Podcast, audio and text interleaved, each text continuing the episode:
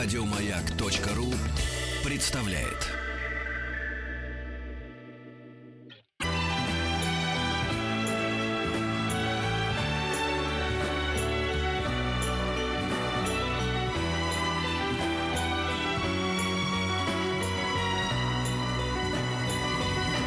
Спутник кинозрителя. Спутник кинозрителя. Это не просто спутник. Спутник Это с чело- кинозрителя. Да, вот че- спутник без человека, а наш спутник с человеком, сидящим внутри, эм, компетентным человеком. Да, сейчас мы его Запущен представим. на орбиту. Вы его, товарищи, любите, поэтому мы сразу скажем, что я Алексей Веселкин и Денис Николаев. Мы находимся внутри шоу «Дышите глубже», а сами мы из субботы-воскресенья и из праздников. Э, наше шоу называется э, «Хочу, все знать». Да, оно будет вот как буквально через день. Но сегодня мы э, приветствуем Антона Долина. Привет, Антон. Привет, привет, Да. ребята. Я так понимаю, что мы ничего м, изменять не будем. Э, Мы сначала поговорим о новинках, что немаловажно, и потом о таком событии, которое, с одной стороны, все ждут, с другой стороны, ненавидят, и каждый раз говорят, как по поводу Евровидения. Но в этот раз-то, а больше никогда в своей жизни, и все такое. Но Про начнем- «Оскар». Да, да, да, про Это, «Оскар», на конечно, самом будем. деле Оскар у нас все-таки, мне кажется, любит больше, чем Евровидение. Во-первых, э, за Евровидением по-настоящему э, начали следить не так давно. Оскар все-таки, даже до того, кого у нас на телевидении начали показывать, ну, сначала О нем показывали- слышали все. Конечно, о нем слышали, о нем говорили, то есть э, был этот авторитет, ну, собственно говоря, и в советское время, да, проходил слух, что вот советская картина какая-то взяла Оскар, когда это происходило. И все-таки Евровидение, оно довольно абстрактно, оно у нас обычно проходит в рамках вот двух мероприятий. Во-первых, просмотр самого шоу для тех, кому это интересно. Во-вторых, прослушивание песни нашей, которая туда едет. Ну, иногда еще песни, которая победила. Иногда ее слушают тоже за пределами шоу, но редко, если это не наша песня. С Оскаром ситуация другая. Там всегда в этой обойме э, там 10-15 фильмов, которые обсуждаются всеми, которые все более-менее смотрят, и дальше начинают говорить, что неправильно номинировали, либо вообще не надо было, либо не за то, либо больше, либо меньше дать номинации. Все купили, То все есть, продали. Да, но у каждого возникает своя экспертная оценка. Получается, что Оскаровский сезон не случайно за месяц до вручения Оскаров объявляют номинации, да? И этот месяц люди начинают об этом говорить, это смотреть, это обсуждать. И это касается, мне кажется, не только киноманов, потому что Оскар это все-таки не снобская премия, это не европейский фестиваль, это э, премия голливудского кино. Там звезды, там платья, там э, э, золото, там гонорары. Нет, ну это шоу, и самые безусловно, да-да-да. известные артисты И, в это- мире. и это, кстати говоря, и бизнес-проект очень удачный. Вот- Ну, вот не всё- всегда удачно, вот потому вместе. что ты, ты же знаешь, наверное, о том, что падают уже много лет Да. цифры трансляции, все время что-то придумывают новое. Я думаю, что учитывая просто развитие телевидения и интернета, они неминуемо будут падать и дальше. Какое бы там шоу ни сделали, кого бы они там не пригласили еще это вести, это ничего не изменит. Но а, я просто, когда каждый год э, мне говорят, вот престиж Оскара падает, упал, э, э, упали трансляции, э, рейтинги, я объясняю, это не одно и то же. А, Если падает э, количество людей, которые по телевизору это смотрят, возможно, возрастает количество тех, кто посмотрит нарезку там в Ютубе. Это не важно. Важно то, что сама премия по-прежнему является, конечно, в Америке, но и за ее пределами, очень важным рычагом индустрии. Она помогает людям выбрать этот фильм, а не другой в кино. Она помогает режиссерам и продюсерам выбрать тот или а не другой жанр, когда они будут запускаться со следующим фильмом. А, все ловят тренды, все ловят темы, все ловят жанры. И, а, ну вот, я не сомневаюсь, что после La La Land будет предпринята как минимум попытка воскрешения моды на мюзикл. А вот это, Самое кстати- страшное, что снимут у нас что-то похожее. Антон, у меня есть предложение перейти к выбору новинок на Да, этой да, неделе. да, на что однозначно. сходить на этой неделе? Про Оскар поговорим после э, новостей. Ребята, Да, значит, давайте. у нас очень простая ситуация. На этой неделе у нас две большие, значительные, важные, заслуживающие разговора премьеры. Всего две. Вот, до нашего этого обязательного перерыва э, через 7 минут давайте поговорим про одну, а потом про вторую. Выбирайте, с чего начать. Это «Молчание» Мартина Скорсезе и «Притяжение» Федора Бондарчука. Давайте отстреляемся по Бондарчуку. Отстреляемся. Мне нравится Я- это... Я, да, Я ну, недалеко от Чертанова живу, я наслышан. А, ну, значит, э, тебе просто необходимо это посмотреть. Ну, значит, давайте по порядку. Во-первых, я считаю, что это лучшая картина Бондарчука. Во-вторых, мне кажется, что это модель для того, какие должны быть блокбастеры в России. С моей точки зрения. Какие? Во-первых, они не должны быть нагружены идеологически, а, специально патриотически и, э, и пытаться в головы тех молодых, в основном э, легкомысленных и в основном зашедших развлечься в кинотеатр людей забивать туда какие-то глубинные смыслы. Как это делал, например, опять же, безоценочно, «Викинг» или даже «Сталинград» того же Бондарчука и очень, и очень многие фильмы, «Дуэлянт» и даже «Экипаж». Это всегда не просто развлечение, некое развлечение со слезами на глазах. Да. Ну, это же Вот, традиция и- наша, с с другой стороны. Да какая традиция? Не-не-не, в советском кино м, э, э, осознанно закладывалось при чем что-то. тут советское кино? послушай, нет, Мы нет. живем в другой стране, она Нет, Антон, по-другому Антон, называется. понятное дело. Значит, дерево, у дерева корни же есть, оно есть. Понимаешь, это же не пенек, оно же дальше растет. Ну что такое советский блокбастер? Летят журавли, что ли? Нет, нет, конечно, нет. Я говорю не про бл- бл- блокбастер, а про смыслы. Ну так это же Поэтому, мне кажется, блокбастер. просто не страшно, я что там повторяю, э, есть я смыслы. о том... Нет, смыслы есть, они должны быть. Я о том, что не должно быть идеологии. Мгм. Это не то же самое. Да. Смысл везде есть. Он, он есть э, в стихах Агнии Барто, причем довольно глубокий. Но это не значит, что эти стихи учат нас любить коммунистическую Понял, партию. ясно, Окей? давай. Да, хорошо. А, Имеется в виду, я, я- Мне я- Антон всё Не, расшифровал. не, нет, я Что, еще вы про мне то, что раз будете говорить нет, про то, что Так. должны быть идеологические фильмы, но должны Но быть не и там. не Не идеологически должны, а, развлекательные. а могут быть. Но, Понятно. но блокбастер всегда, я считаю, зритель чувствует обман. Когда он пришел в кино развлечься, а ему вместо этого промывают мозги, даже чем-то очень благородным. Он не хочет промывки мозгов, он хочет развлечения. И при- Отдыха. притяжение великолепное развлечение. А, дальше, второй плюс, и, то, что, и тоже, я считаю, урок всем блокбастерам.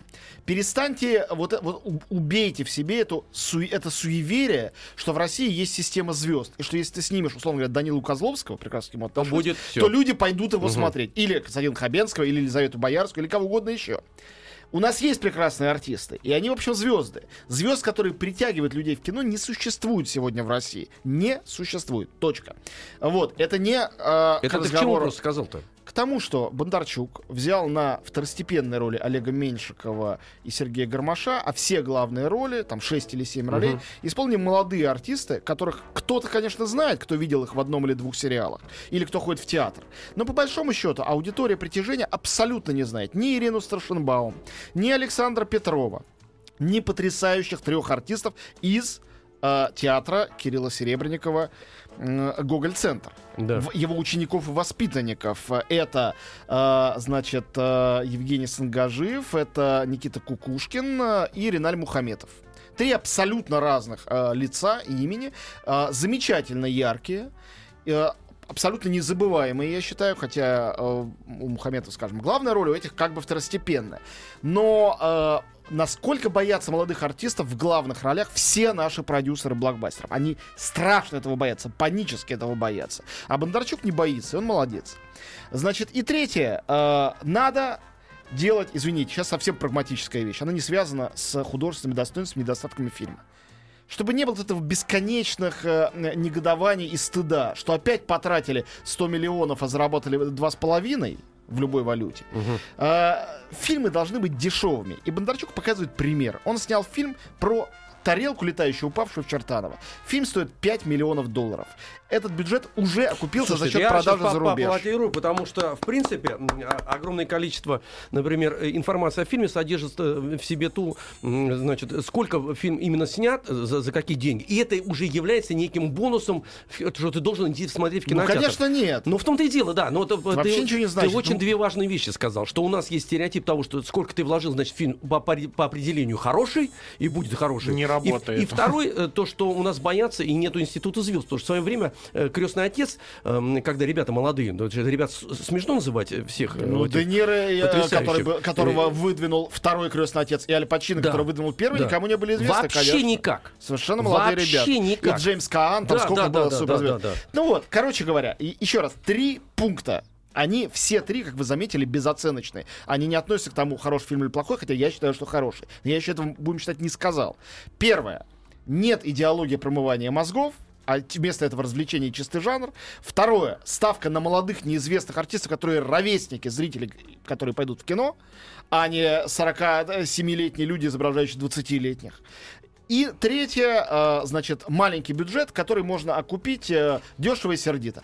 Э, при этом такой драйв, что на него повелся, например, э, э, замечательный человек, э, художник, э, Дэйв его зовут, э, что вылетел с головы фамилия, но все равно его не знает широкая публика. Художник по звуку, работавший на фильмах, на секундочку, «Район номер 9» и «Прибытие». Новозеландский человек, спец по звукам, которые издают пришельцы. Он их генерирует всю жизнь. И он настолько заинтересовался проектом, что приехал и работал с Бондарчуком, и зву- с Бондарчуком звук, а- звук делал он.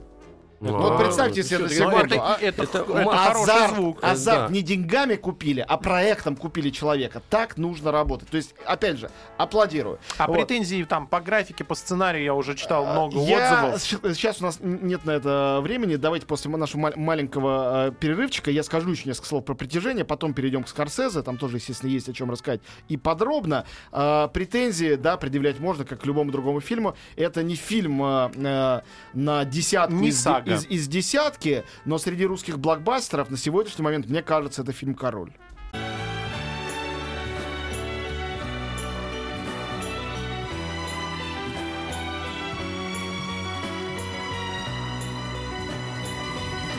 Спутник кинозрителя.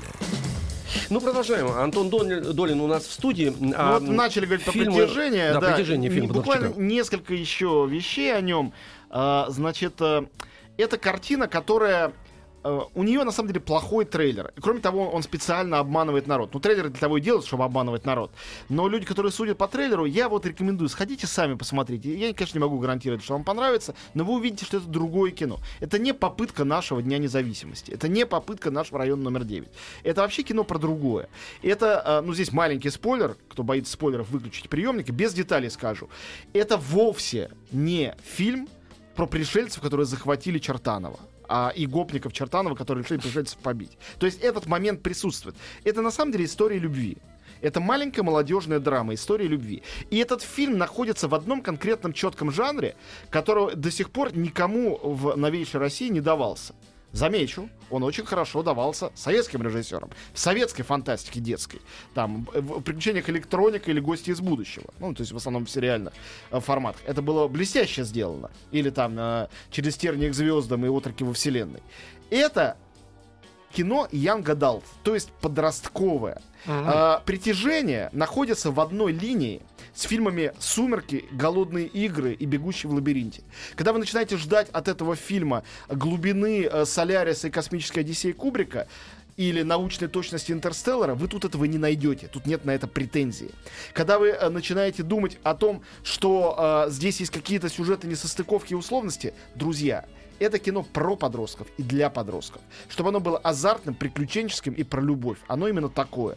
И не, это... не для анализа сценария. Ну, нет, анализировать везде можно. Нет, это можно делать, но э, сейчас важные вещи Антон сказал, потому что, э, в принципе, если мы э, рассматриваем фильм как научную фантастику, тогда, может быть, это не выдержит какой-то некий критики, потому что у нас есть примеры, на которые мы, ну, лекало такие. А когда вот фильм о подростках, а подростки, например, воспринимают в этом возрасте, вот у меня э, дочери там 16 лет, да, у них особый мир напридуманный, он гипертрофированный, Да. он насыщен своими Вот звуками. ты совершенно прав. Вот да, у меня- да, у да, меня да. Сын Вот это 14-летний, удивительная, кстати, мысль. посмотреть Вот, это. и- вот, вот, вот вопрос вот в этом, потому что они действительно, мы на них смотрим как на живых нормальных людей, на детей на своих. А они, оказывается, существа вообще из другого мира в этот момент. В этот И момент. речь идет об этом, именно об Ну, этом. вот о тут, э, контакте кстати, с инопланетянами. Да, да, вот, да. пожалуйста. Кстати говоря, вот эта вот э, мысль интересная, любопытная. э, Всем, всем взрослым может быть такая инъекция для того, чтобы понимать, что в, этот, в данный период времени э, что ребенок из себя представляет некое инопланетное существо, Да, в котором ты да, долбишься, долбишься, и, так сказать, причем Там долбишься, об этом. и, и говоришь на, Всё. на- на языке им непонятно. Все понятно. И тише, есть спокойно. конфликт, конфликт поколений. Отца играет, э, собственно говоря, Олег Меньшиков. э, Очень Мгм. неплохо. Но я не хочу обидеть э, Олега Меньшикова или Сергея Громаша. Они прекрасные, но они здесь уступают молодым, потому что ставка сделана именно на молодых. И, по-моему, это прекрасно, это здорово. Потому что поколения должны меняться тоже. И фильмы об этом в том числе. Давайте к Скорсезе. Да. «Молчание» Мартина Скорсезе. Э, Фильм, который э, великий американский режиссер э, задумал 30 лет назад, когда роман Сюсако «Эндо», одноименный, по которому это поставлено, был, значит, опубликован в Америке и имел огромный успех. Этот фильм не похожий на Скорсезе, которого вы знаете. Вы, конечно, знаете многих Скорсезе. Есть Скорсезе ранний. «Таксист», «Злые улицы», «Бешеный бык». Так Скорсезе 70-х, там, начало 80-х. Есть Скорсезе неоклассик, э, славные парни, казино, э, банды Нью-Йорка. Есть Скорсезе... Документалист даже есть Скорсезе. Потрясающий Вот документалист, это вот, да, да, да. удивительно Особенно совершенно. музыкальные его документалки невероятные. Есть Скорсезе, э, снявший «Хранителя времени», такой ре- ребенок э, в этом вот взрослом теле и сознании. Есть Скорсезе «Хулиган», э, из прекрасный фильм «Волк с Уолл-стрит», великолепно это показывающий. «Молчание» Тут мы снова вспоминаем абсолютно нами забытого Скорсезе, который снимал «Последнее искушение Христа». Это, по сути дела, продолжение той ленты. Скорсезе, потомок итальянцев, э, католиков, со своей верой и с религией, как с проблемой, разбирается здесь снова. Еще более глубоко и мучительно. История, рассказанная в фильме «Молчание», она основана на реальных событиях, о которых я ничего, например, не знал до просмотра фильма. Оказывается, в 17 веке в Японии были невероятные гонения на христиан. В стране к тому моменту их было огромное количество, сотни тысяч. Их пытали, их распинали на крестах, их варили в кипятке, их сжигали живьем, заставляя отречься от веры, плюнуть на икону, плюнуть на крест, наступить на икону. В Японии именно? В Японии? потому В, в Китае-то они были. Я не Конкретно в Японии. говоря. Ну, возможно, это было параллельно. Да. Опять же, я не знаток этой истории. И сюжет тут два молодых иезуита, узнав о том, что их наставник, живший священником в Японии, по слухам отрекся от э, христианства, и о нем с тех пор ничего не слышно, едут его искать в Японию на свой страх и риск, переодевшись. Туда приезжают, тайно, э, значит, проповедуют в каких-то деревнях, находят там христиан, которые с счастливыми слезами их встречают, потом очень скоро их арестовывают. Начинается крестный путь, в общем-то. А, это трехчасовая драма, сделанная невероятно филигранно. У меня голова кружилась, когда я смотрел фильм, от того, как это сделано. Например, фильм называется «Молчание». Он весь в тишине. Там есть гениальная ну, нельзя сказать саундтрек, звуковая дорожка, где слышим где-то семисен японский, а где-то э, стрекот цикад, а где-то вдруг замолчает, э, замолкает, начинается абсолютная тишина. Его надо слушать, этот фильм, а не только смотреть. Там гениальная операторская работа Родриго, При, Родриго Приета. Потрясающий оператор. У него номинация на Оскар. Единственная номинация для этого фильма. Он, видимо, слишком оказался проблемный, сложный и мучительный для американской академии. Это совсем не развлекательное кино. Удивительные актерские работы. Там есть Лайм Нисон, который играет вот этого их наставника. Но его совсем мало. В принципе, это фильм на двух актеров американских. Это Эндрю Гарфилд, мы только что его видели у Мэла Гибсона в «Соображениях совести». Чудесный актер. Э, с его инфантильной рожей, раньше мы его видели как Человека-паука, никто, мне кажется, не ждал. Он тут изумительный. И Адам Драйвер, которого сейчас мы увидим и у Джима Джармуша через пару недель в фильме «Паттерсон». Вот они играют э, этот дуэт. С другой стороны, потрясающие два японца. И ужасно интересно, что мы их обоих знаем по русским фильмам. Это Таданобу Асано, которого мы видели как Чингисхана в фильме «Монгол».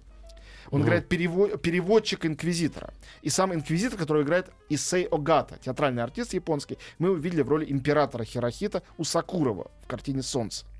Вот. а, И это такая дуэль. И фильм сделан для того, чтобы мы к финалу поняли, собственно говоря, а, почему японцы, вроде бы буддисты, миролюбивые люди, ополчились на христиан. Ну, в чем проблема? там речь прежде всего Да, о буддистах. мгм.